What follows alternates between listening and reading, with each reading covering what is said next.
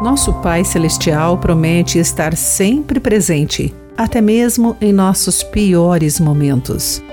Olá, amigos do Pão Diário, bem-vindo à nossa mensagem de esperança e encorajamento do dia. Hoje vou ler o texto de Adam Rose com o título Papai no Dentista. Jamais esperava aquela lição profunda sobre o coração do pai no consultório do dentista quando acompanhei meu filho de 10 anos que tinha um dente permanente nascendo sob o seu dente de leite, que precisava ser extraído. Não havia outro jeito. Aos prantos, ele implorou: Pai, não tem outro jeito, não podemos esperar. Não quero que arranquem o meu dente. Respondi com o coração estraçalhado: Precisa ser extraído, filho.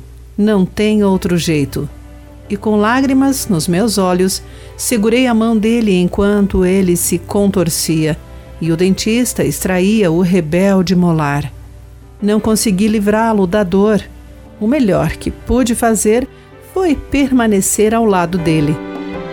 Naquela hora, lembrei-me de Jesus no jardim do Getsemane, pedindo ao Pai que pudesse haver outro caminho. O coração do pai deve ter ficado estraçalhado ao ver o filho amado em tal angústia. Mas não havia outro jeito de salvar o seu povo.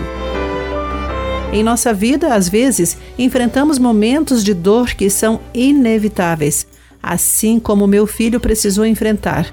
Mas, pela obra de Jesus, por intermédio do seu Espírito, até nos momentos mais difíceis, o nosso Pai Celestial está sempre conosco. Querido amigo, pense sobre isso. Aqui foi Clarice Fogaça com a mensagem do dia.